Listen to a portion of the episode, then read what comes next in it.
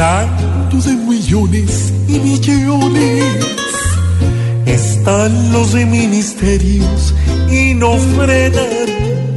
El pueblo solo acepta decisiones que casi siempre son muy poco buenas.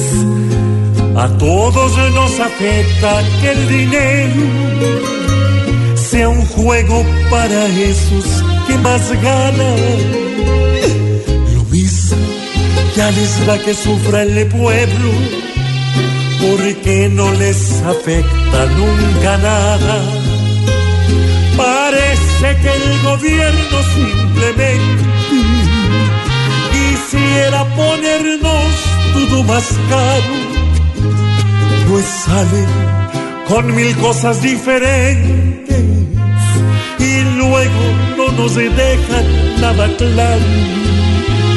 Hoy cuadran todo como les conviene y así después se quejan por los paros.